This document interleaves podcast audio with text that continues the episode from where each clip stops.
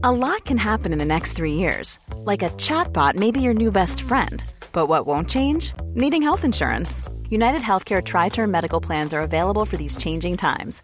Underwritten by Golden Rule Insurance Company, they offer budget friendly, flexible coverage for people who are in between jobs or missed open enrollment. The plans last nearly three years in some states, with access to a nationwide network of doctors and hospitals. So, for whatever tomorrow brings, United Healthcare Tri Term Medical Plans may be for you. Learn more at uh1.com. Tonspur. Der Hörbuchtalk mit Dirk Kaufitz.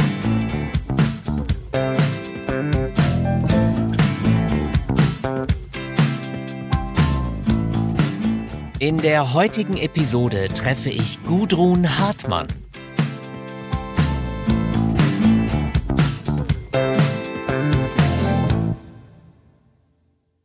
Ich begrüße euch zur aktuellen Tonspurfolge, in der es natürlich mal wieder um das Auditive geht. Ich bin euer Gastgeber Dirk Kaufels und heute interviewe ich Gudrun Hartmann. Ihr wisst ja, dass ich mich gerne tummle auf dem Hörbuch- und Hörspielmarkt, gehe zu Buchmessen, produziere in Tonstudios, besuche Preisverleihungen und so weiter. Und eine Dame trifft man irgendwie immer wieder, beziehungsweise hört von ihr, Gudrun Hartmann. Sie sitzt beim Hessischen Rundfunk in der Kinderredaktion, ist Hörspieldramaturgin, Autorin, Moderatorin, aber so richtig kann ich das eigentlich gar nicht sagen. Ich weiß nur, Gudrun Hartmann ist irgendwie präsent und sie ist auch noch dabei richtig nett und sympathisch. Und wenn es in diesem Podcast um Hörspiele geht, muss doch natürlich auch mal der Rundfunk zu Wort kommen. Also habe ich Gudrun Hartmann gefragt, ob sie Lust hätte, sich mal mit mir zu unterhalten. Ich finde es ganz toll, dass sie zugesagt hat. Hier kommt das Gespräch mit Gudrun Hartmann.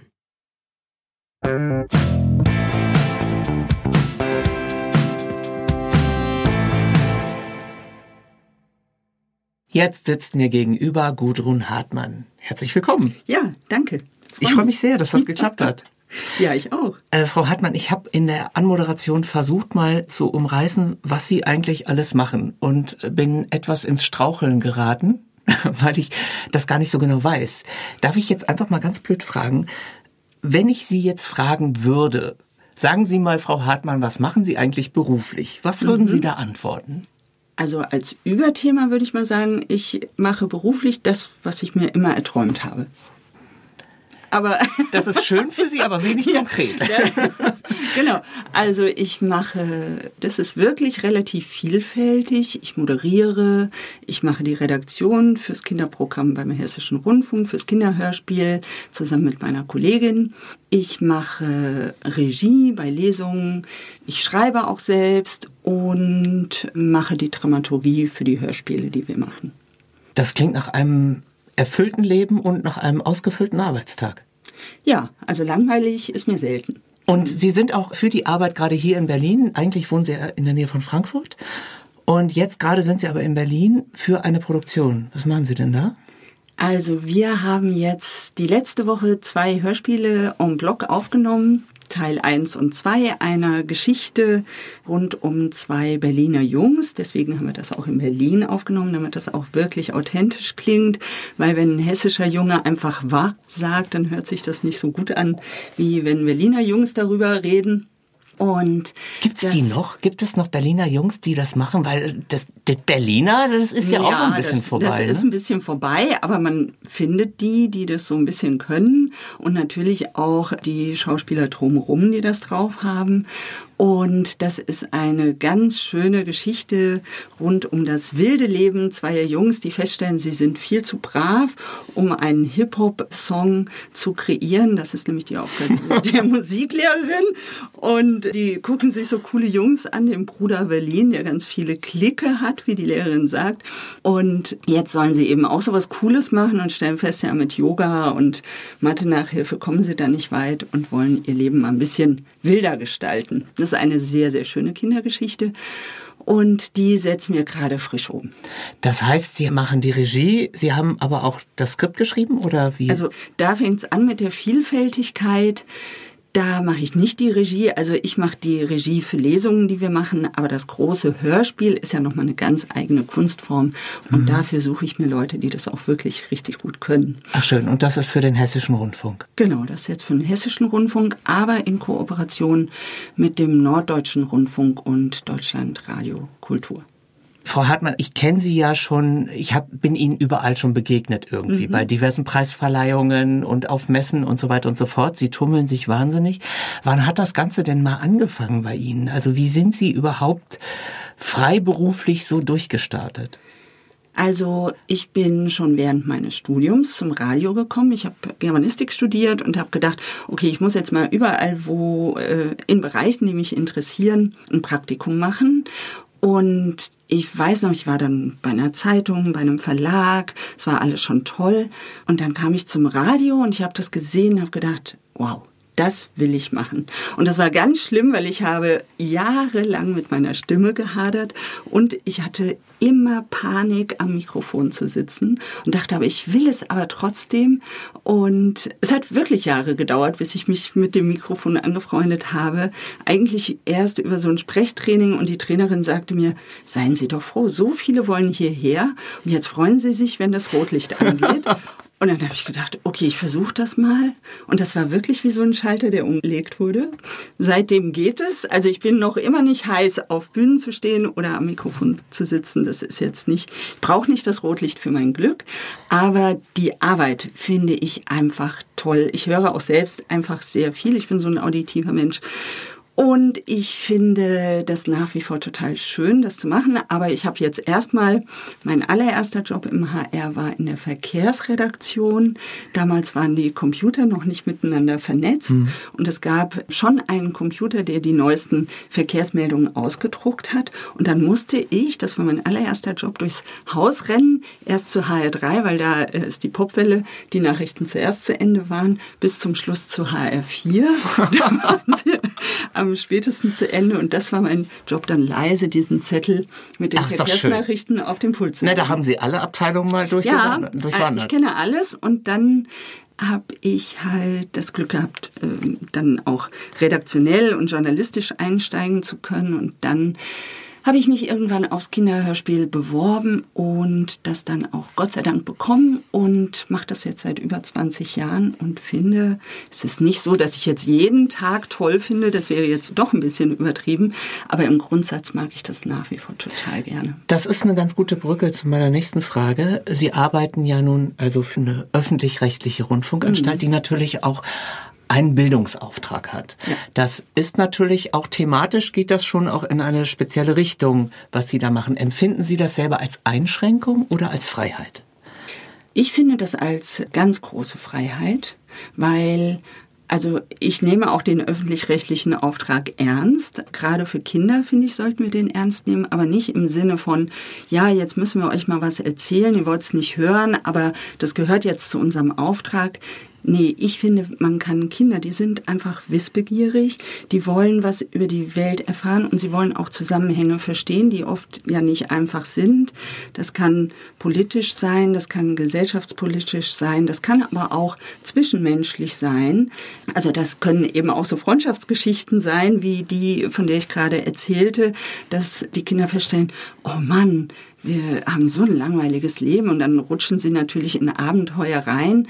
Und ich finde, es ist eine sehr große Freiheit, eben nicht als allererstes auf eine Auflage eines Buches gucken zu müssen. Oder wir haben zum Beispiel jetzt vor zwei Jahren ein Buch umgesetzt. Das war schon lange, lange, lange erschienen. Eine Handvoller Sterne von Rafik Shami. Sehr das, schöne Produktion übrigens. Ja, muss man mal sagen. Es ist wirklich schön geworden. Auch da war ein toller Regisseur am Werk. Sonst wäre das nicht so schön geworden. Und da, also die Genese da war, dass ich mich so geärgert habe über das Wort, das aus Bayern kam, Asyltourismus und dachte, nein, das sind keine Touristen, die hierher kommen.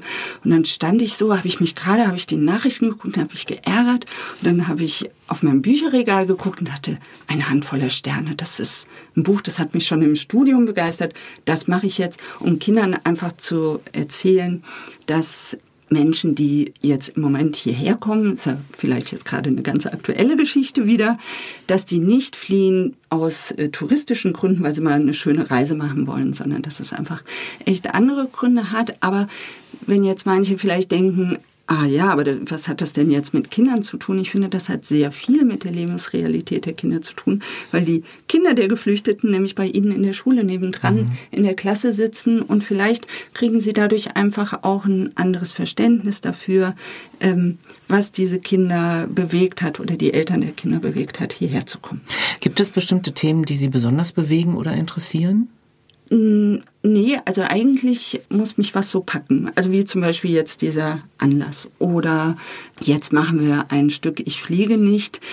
Also ich fliege nicht. Dreimal mit Ausrufezeichen von Thilo Reffert. Das ist ein Autorenstück. Und natürlich hat das erstmal den Aufhänger Fridays for Future.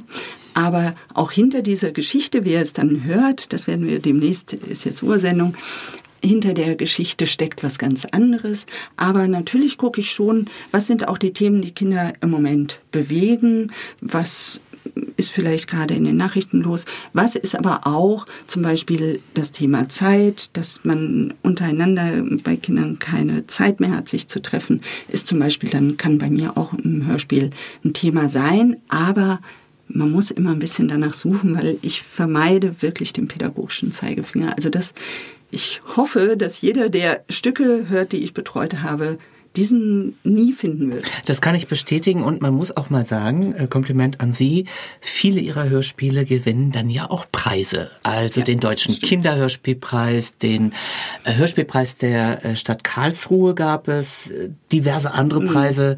Das sind richtig tolle Produktionen und Interessanterweise gibt es dann ja auch immer wieder Hörbuchverlage, die dann so eine Produktion ins Programm nehmen, wir ja übrigens auch. Mhm. Und dann gibt es ja auch richtig von Anfang an Kooperationen zwischen einer Rundfunkanstalt und einem Hörbuchverlag. Mhm. Wie muss man sich sowas denn vorstellen? Wie läuft sowas? Also das kann sein, dass wir von vornherein, also wir wollen ein Stück machen und kontaktieren den Verlag und sagen, wir haben das und das vor. Wollt ihr das co-produzieren? Oft ist es im Nachklapp, wir haben was produziert, einzigartig und das ist mir noch nie passiert. Die Geschichte, die uns zusammengebracht hat, Sie waren, glaube ich, im Hessischen unterwegs, haben es im Radio gehört und riefen bei mir an und sagten, das habe ich gehört, das fand ich toll. Das muss man mal und sagen, die Nanny-App von Angela Gerritz. Genau, das ja. lief bei uns im Programm und Sie haben sich von sich aus gemeldet. Das ist ganz toll. Das Schöne, was mich dann hinterher so gefreut hat, dass wir das alles unter Dach und Fach gebracht haben und es dann hinterher den Deutschen Kinderhörspielpreis gewonnen hat. Das stimmt. Ähm, das ja, hat mich sehr danach. für Sie dann gefreut. Und manchmal ist es aber auch so, wir machen ja diese ganzen Torben Kuhlmann Bücher, die Bilderbücher, die wir umsetzen mit Bastian Pastewka in allen Rollen.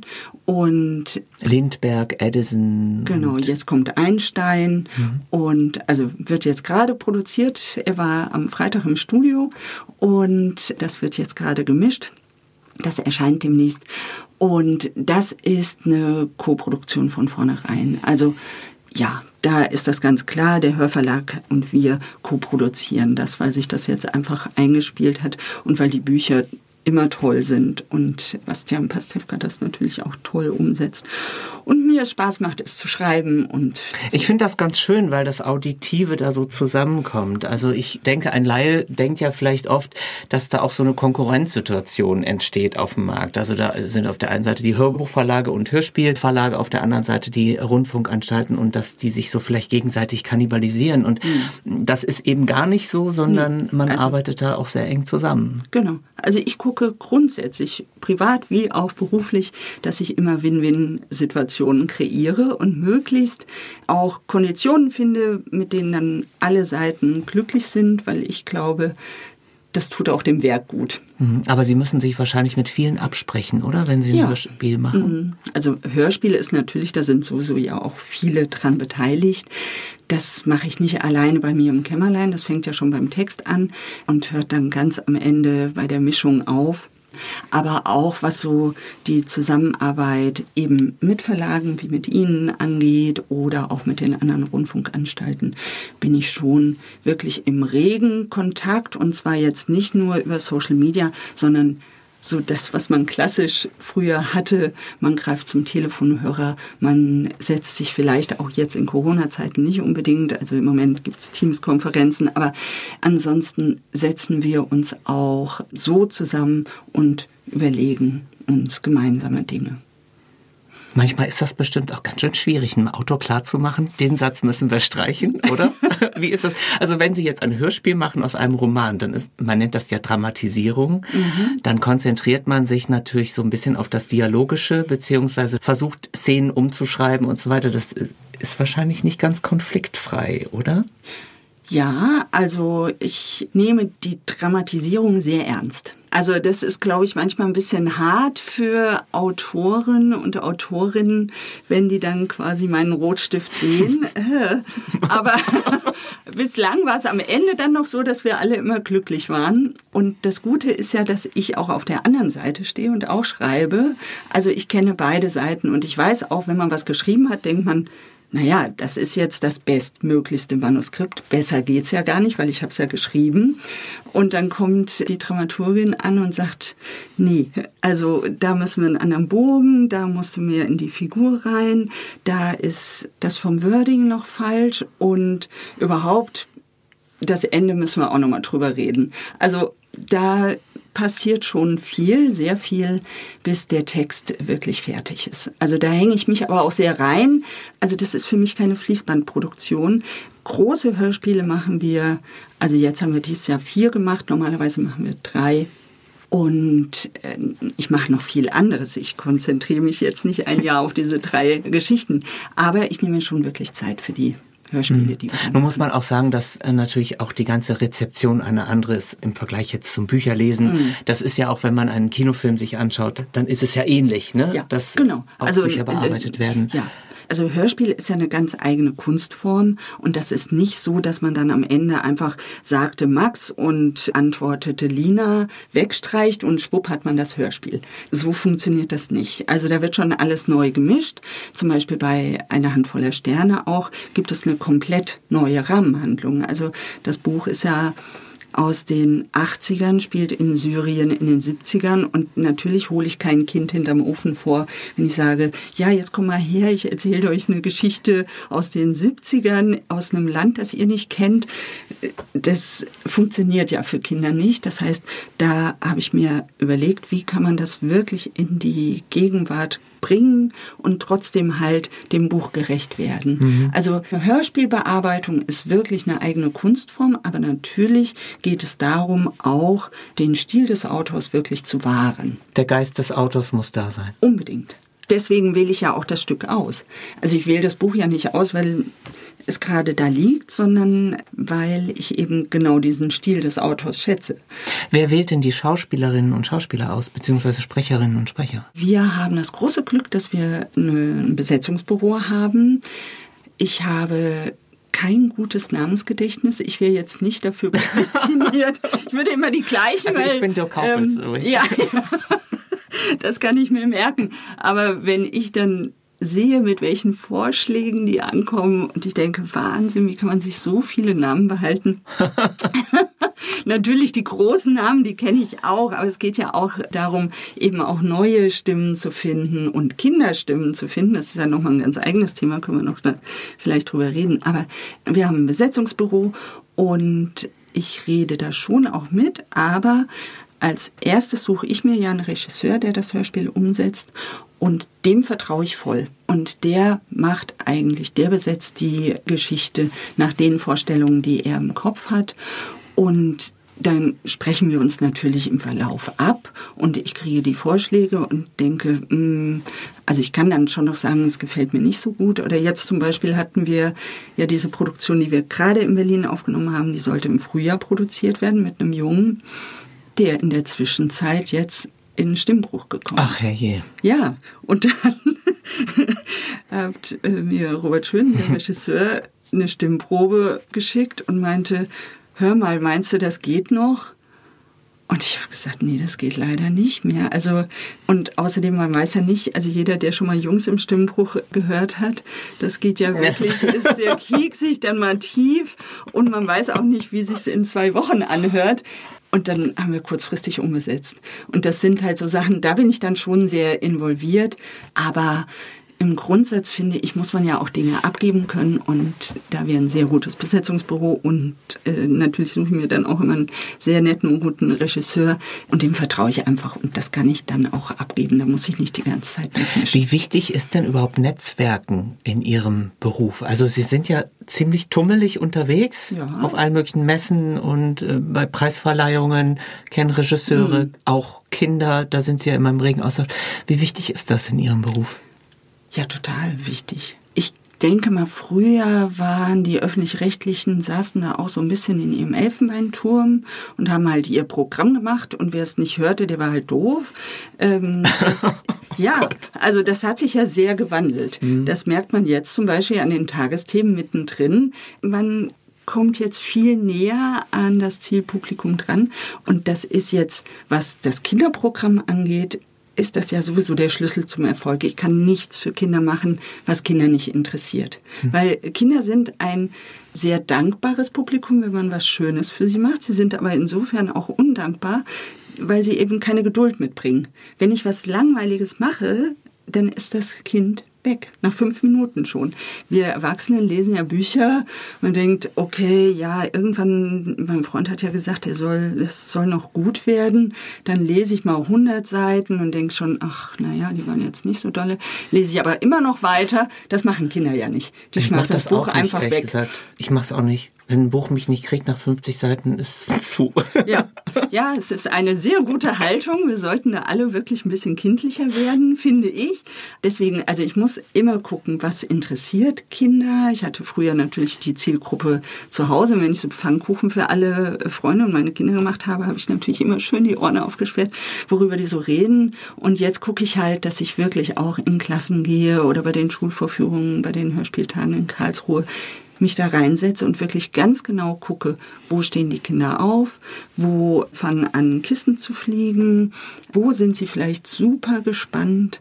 Wir haben ein Hörspiel gemacht, das war unglaublich. Da waren vier sechste Klassen und sechste Klassen, jeder Lehrer oder Lehrerin weiß, wovon ich rede. Das ist nicht so einfach, die bei der Stange zu halten. Und die waren wie schockgefroren. Die saßen da. Gott, war so schrecklich, so nein, gruselig. Man hat keine Jacke rascheln gehört, nichts. Sie waren wirklich so aufmerksam, so toll. Und als das Hörspiel rum war, war die erste Frage, gibt's auch einen Film? Ach, und toll. ja, Was und das, das ist natürlich, das war Dash and Zoe. Das ist leider nicht äh, im Verlag erschienen. Ich finde, es ist ein großartiges Hörspiel. Und das ist eigentlich so eine Romeo und Julia Geschichte vor gesellschaftlichem Hintergrund, heutigem Hintergrund. Jetzt nicht zweier Familien, sondern wirklich arm und reich. Im Prinzip ist das auch ein Buch, was schon älter ist, das wir dann auch adaptiert haben und in die heutige Zeit noch mal mehr kolportiert haben. Und das ist, finde ich, auch ein Hörspiel, was wirklich auch einen öffentlich-rechtlichen Auftrag bedient, ohne die Kinder zu langweilen. Im Gegenteil. Man kann das sehr gut miteinander kombinieren. Ich fühle mich da auch überhaupt nicht eingeschränkt. Im Gegenteil. Ich das ist auch eine Freiheit. Also ich muss ganz ehrlich mm. sagen, ich beneide Sie da ein bisschen, mm. weil das ist bei den Hörbuchverlagen in der Tat so. Die Verlage müssen ja viel Natürlich. mehr auf die Wirtschaftlichkeit ja. achten. Mm. Und da kommt das selten in Frage, dass man mal einen älteren Stoff nochmal ja. wieder hervorholen genau. darf. Genau. Und ich kann das mir halt sagen, schade. wow, da gab's doch dieses tolle Buch. Und dann kann ich das halt mit Bearbeitern umsetzen, auch in die Gegenwart und machen. Das ist wirklich eine ganz, ganz große Freiheit. Mhm. Gibt es denn irgendeine Begegnung im Tonstudio, die Sie besonders hingerissen hat oder beeindruckt hat? Ja, also im Grundsatz ist eigentlich jede Begegnung eine solche. Ich sitze ja an meinem Rechner und dann bin ich so in den Geschichten drin und lebe auch mit den Geschichten und habe die so im Kopf. Aber wenn dann die Schauspieler und Schauspielerinnen da kommen, und das mache ich ja jetzt schon wirklich lange, äh, ich bin jedes Mal wieder vom Donner gerührt, wenn die Geschichten so richtig anfangen zu leben. Wenn da diese Schauspielkunst dazukommt und dann, ich finde, das ist wie so ein Bild, das dann Farbe mhm. bekommt. Ja, das ist toll. Also es geht mir jedes Mal so. Und dann gibt's noch, also speziell für meinen Bereich, ich weiß noch, wir hatten mal ein Mädchen, das war ihr erstes Hörspiel die Tochter von einer Kollegin, die mh, mm, irgendwie so eine süße Stimme hatte. Und dann haben wir gesagt, okay, dann probieren wir das mal. Und das war ein Stück, da war Jörg Schütt auf da. Und ich war als Kind so ein ganz schüchternes Kind. Ich wäre sowieso nie ins Studio gegangen. Damit hätte ich schon mal angefangen. Und wenn dann so ein großer Schauspieler da gewesen wäre, wäre ich komplett verstummt. Und die beiden stehen sich gegenüber, haben das Manuskript in der Hand und sie spielt dann, ähm, also er war in der Geschichte der Bär. Du bist der Bär, ne? Und war so frech und hatte die Schultern so nach hinten und ich dachte, das ist ja irre, dass Kinder das so können und also es gibt schon ja, viele haben, Situationen. Die denken noch nicht so in Hierarchien, die sind einfach befreit noch. Ne? Begeistern oder jetzt gerade gestern haben wir eben für das neue Stück, das spielt ja in Berlin und es geht ja um Hip Hop und natürlich gibt's dazu auch ein Rap und die Kinder haben das dann gerappt und sind da immer mehr so reingewachsen und wir haben aber auch über ein Jugendhaus in Neukölln einen wirklichen jungen Berliner Rapper gehabt, für den das auch ganz toll war, weil der hätte auch sonst nie an so einem Mikrofon vielleicht gestanden. Und das war auch ganz toll, das so ebenso äh, lebendig werden zu sehen und zu hören halt. Ach, schön. schön. Mhm. Ja, es gibt, also das finde ich so eine Bereicherung, haben wir ja auch schon privat darüber gesprochen, dass wir beide so froh sind, irgendwie auch noch Geld dafür zu bekommen, dass wir so schöne Sachen machen können. Also nicht immer, aber es ist schon, ich finde es äh, ganz, ganz schön. Und privat hören Sie aber, das haben Sie ja auch eben schon gesagt, auch Hörbücher und Hörspiele? Ja, also wirklich, ich muss sagen, ich höre auch lieber, als dass ich selbst lese, weil ich das eben so toll finde, wenn mir ein Schauspieler das dann auch liest, vorliest. Das ist ja der Erfolg, glaube ich, der Hörbücher, dass man so anknüpft an diese kuscheligen Zeiten zu Hause, abends im Bett als Kind, unter der Decke und man hat noch was vorgelesen bekommen. Das ist einfach so ein Wohlfühlmoment und der hält sich so über das ganze Leben und ich habe so einen kleinen Lehrauftrag an der FH und da mache ich eine Hörspielwerkstatt mit so an. Noch äh, eine Profession. Ja, stimmt. da ist es auch so, wenn wir uns so kennenlernen, die Studenten und Studentinnen, die da gerade frisch anfangen, die sagen auch alle, dass sie sich für Hörspiele entschieden haben für die Werkstatt, weil sie eben so schöne Hörerlebnisse in der Kindheit haben und ganz viele hören auch heute noch drei Fragezeichen. Das naja, ist ja klar. das Einschlafmittel. Also nicht, weil es so äh, langweilig ist, sondern weil es einfach so schön ist, das zu hören. Ja, das ist mhm. eine ganz eigene Dynamik, die ja. sich da entwickelt hat über Jahrzehnte. Ich kenne genau. auch ganz viele im ja. Freundeskreis. Mhm, ja. Genau. Aber ich habe jetzt zuletzt zum Beispiel der Fall Colini gehört von Burkhard Klausner. Oh. Das ist so toll. Ja, Burkhard Klausner ist wirklich also, fantastisch. Das ja. ist wirklich großartig. Mm. Das geht mir auch so. Ich empfinde das als eine komplett eigene Kunstform. Mm. Und ich finde, dass das einfach auch ein ursinnliches Erleben ja. ist. Ja, also man kann so abtauchen, man ist dann wirklich mit den Figuren und ich liebe ja das Hörspiel, aber ich finde, es braucht nicht immer das Hörspiel. Also schöne Lesungen können auch genauso unter die Haut gehen wie ein Hörspiel. Aber ich krieg gern was auf die Ohren. Gut, also vom Sinnlichen komme ich mal zum sehr Unsinnlichen, nämlich dem Geld. Mhm. Man hört ja immer wieder von irgendwelchen Budgetkürzungen in öffentlich-rechtlichen. Spüren Sie das? Also merken Sie das? Ja, man hört da leider nicht nur von, das ist de facto so. Also früher habe ich auch, wir, wir bestücken ja auch unser Programm nicht nur durch eigene Stücke, sondern auch durch Übernahmen, die auch in der Übernahme recht viel Geld kosten. Und früher habe ich zum Beispiel nur inhaltlich ausgewählt. Die Zeiten sind schon lange vorbei. Ich muss immer auch monetär auswählen. Ich muss sehr genau meinen Etat im Blick haben. Und der ist im Kinderprogramm kann man jetzt einfach mal so sagen. Vielleicht hört es ja auch beim HR jemand und denkt sich, das Dürfen müssen wir, wir ändern.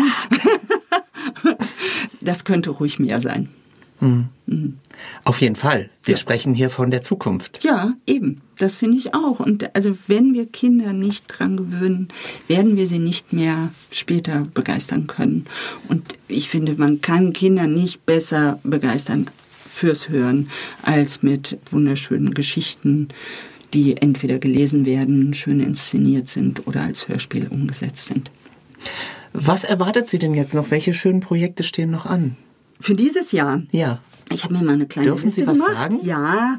Ähm, jetzt wird gespoilert. Also, wir mischen ja jetzt erstmal die zwei Hörspiele, dann werden wir die abhören. Da freue ich mich jetzt schon riesig drauf. Das können wir auch mal sagen, ähm, wer es ist. Das ist nämlich die Autorin heißt Silke Lambeck. Genau. Und die beiden Bücher heißen Mein Freund Otto, das wilde Leben und ich und Mein Freund Otto, das große Geheimnis und ich. Genau, und die Bücher und es gibt auch schon ein Hörbuch. Das Buch, das zum Band 1 war letztes Jahr auch für den Deutschen Jugendliteraturpreis nominiert. Genau. Mhm. Und jetzt kommen die Hörspiele, das wird bestimmt ja. ganz toll. Ja, das glaube ich auch. Mhm. Also die wären auch schon längst da, wenn nicht Corona gewesen wäre. Gut, jetzt kommen sie ein bisschen später, aber das macht ja nichts, sie werden trotzdem sehr schön. Dann kommt eben noch Pastewka und die Kuhlmann-Geschichte mit Einstein, auch noch dieses Jahr raus, da freue ich mich auch sehr drauf. Und das wird hoffentlich noch ähm, vor Weihnachten passieren. Das ist leider durch einen Unfall alles ein bisschen auch äh, verrutscht und natürlich Corona auch. Aber gut, dieses Jahr ist ja bei allen alles verrutscht. ja. ähm, wir geben uns über Mühe, dass trotzdem noch schöne Sachen rauskommen. Dann machen wir die Kinderradionacht. Die eine das kommt auch noch. Meine Güte. Ja. Also, also es ist noch ein bisschen was. Frau Hartmann, ich, äh, ja, ich wünsche Ihnen diese Energie weiterhin. Ja. Und natürlich genau. auch ganz dank, Dankeschön. Ja, ich hoffe, wir machen noch ganz viele Sachen auch zusammen. Ja, das äh, schauen wir mal, wenn das Mikro aus ist, reden wir nochmal drüber. Aber jetzt wünsche ich Ihnen erstmal alles Gute ja. und vielen Dank für das Interview. Ja, vielen Dank für die Einladung. Ich habe mich sehr gefreut, nach Berlin zu Ihnen zu kommen. Dankeschön. Tschüss. Tschüss.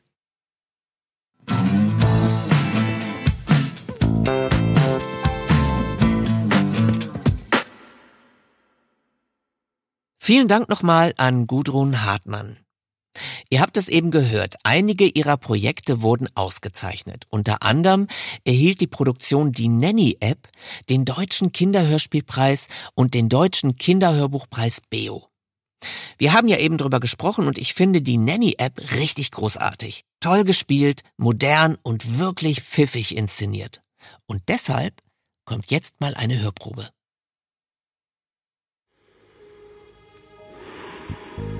Guten Morgen, Janis. Hast du gut geschlafen? Oh nein. Ich habe dich nicht verstanden, Janis. Hast du gut geschlafen? Dann antworte bitte mit Ja oder drücke die 1. Falls nicht, drücke bitte die 2. Oh, lass mich in Ruhe. Du. Du. Mann. Ich bin Janis. Ich werde nächste Woche elf. Und ich bin Versuchskaninchen. Mama und Papa sind nämlich Softwareentwickler und das nervt gerade ganz schön. Ich habe dich leider immer noch nicht verstanden. Janis, hast du gut geschlafen? Ja, hab super geschlafen. Mann. Das freut mich, Janis. Und hier deine aktuellen Daten. Tiefschlafphase normal. Puls 92. Blutdruck 100 zu 65. Anzahl der Schritte 0. Bitte steh jetzt auf, Janis. Ja, und was, wenn ich nicht will? Bei 4, 3, zwei. Oh, ist ja schon gut. Die Nanny-App ist Mamas und Papas neueste Erfindung, aber noch in der Testphase. Also große Geheimsache. Deshalb auch mein blödes Einzelzimmer im Internat, damit keiner was mitkriegt. Total öde. Hab viel lieber mit Moritz zusammen gewohnt. Ich wünsche dir jetzt ein schönes Frühstück, Janis. Und sprich bitte nicht mit vollem Mund. Mit wem denn auch? Moritz ist ja weg. Und vergiss den Orangensaft nicht. Ja, ja. Denn, denn der, der, enthält viel gesundes, gesundes Vitamin C. C.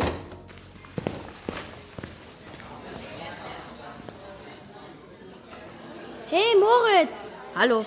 Habt ihr schon Kakao eingeschenkt? Kannst du selber trinken. Ich sitze bei Bruno. Moritz denkt jetzt natürlich, dass ich nichts mehr mit ihm zu tun haben will weil Mama und Papa mir verboten haben, jemandem von der Nanny-App zu erzählen. Selbst Moritz darf nichts erfahren. Verflixter Monster Nanny-App-Mist. Moritz, jetzt warte doch mal. Sehen wir uns heute beim Training? Und wenn? Willst du eine Lakritzschnecke? Zum Frühstück? Du spinnst. Hey Moritz, jetzt komm endlich. Dein Kakao kriegt schon eine eklige Haut. Aber dass er jetzt mit Bruno und seiner Truppe rumhängt, kapiere ich echt nicht. Dabei fand er die vorher auch total doof. Hallo Janis. Na? Hallo Hanna. Sitzt Moritz nicht hier? Ähm, nee. Darf ich? Hanna ist mir gleich aufgefallen. Erstens, weil wir beide gleichzeitig ins Internat gekommen sind. Und wegen ihrer lustigen Sommersprossen im ganzen Gesicht. Hast du dich mit Moritz gestritten? Ach, der kapiert bloß nix. Hu, hu, mein kleiner Liebling. Oh nee, was ist das Ich denn? wünsche dir einen wunderschönen guten Morgen. Jetzt liest die mir auch noch meine Nachrichten vor. War das deine Mutter? Die klingt aber komisch. Nee, ach, nur eine blöde Sprachfunktion. Hatte ich wohl aus Versehen aktiviert. Toll. Haben deine Eltern erfunden, stimmt's? Sind die immer noch in New York? Tokio waren sie gestern jedenfalls. Hey Janis, Handyverbot. Na toll, der schon Lass ihn, wieder. Bruno. Das war seine Mama. Die ruft ihren Kleinen jeden Morgen an. Guten Morgen, Janis, mein kleiner Liebling. Hast du gut geschlafen? Bussi, Bussi. Haha, wahnsinnig lustig. Das Hörspiel Die Nanny App von Angela Gerritz ist bei Sauerländer Audio erschienen. Damit kommen wir zum Ende der heutigen Episode. Wie immer findet ihr die Infos zu diesem Podcast in den Show Notes. Ihr könnt ihn abonnieren und dürft mir natürlich auch gern mailen unter tonspur@argon-verlag.de. In der nächsten Folge begegne ich einem der meistbeschäftigten Hörbuchsprecher. Seine Lesungen erreichen ein großes Publikum. Außerdem ist er die deutsche Stimme von James Daniel Craig Bond. Die Rede ist natürlich von Dietmar Wunder. Wenn ihr Lust habt, hört doch mal rein. Ich würde mich freuen. Bis dahin sage ich Tschüss, euer Dirk.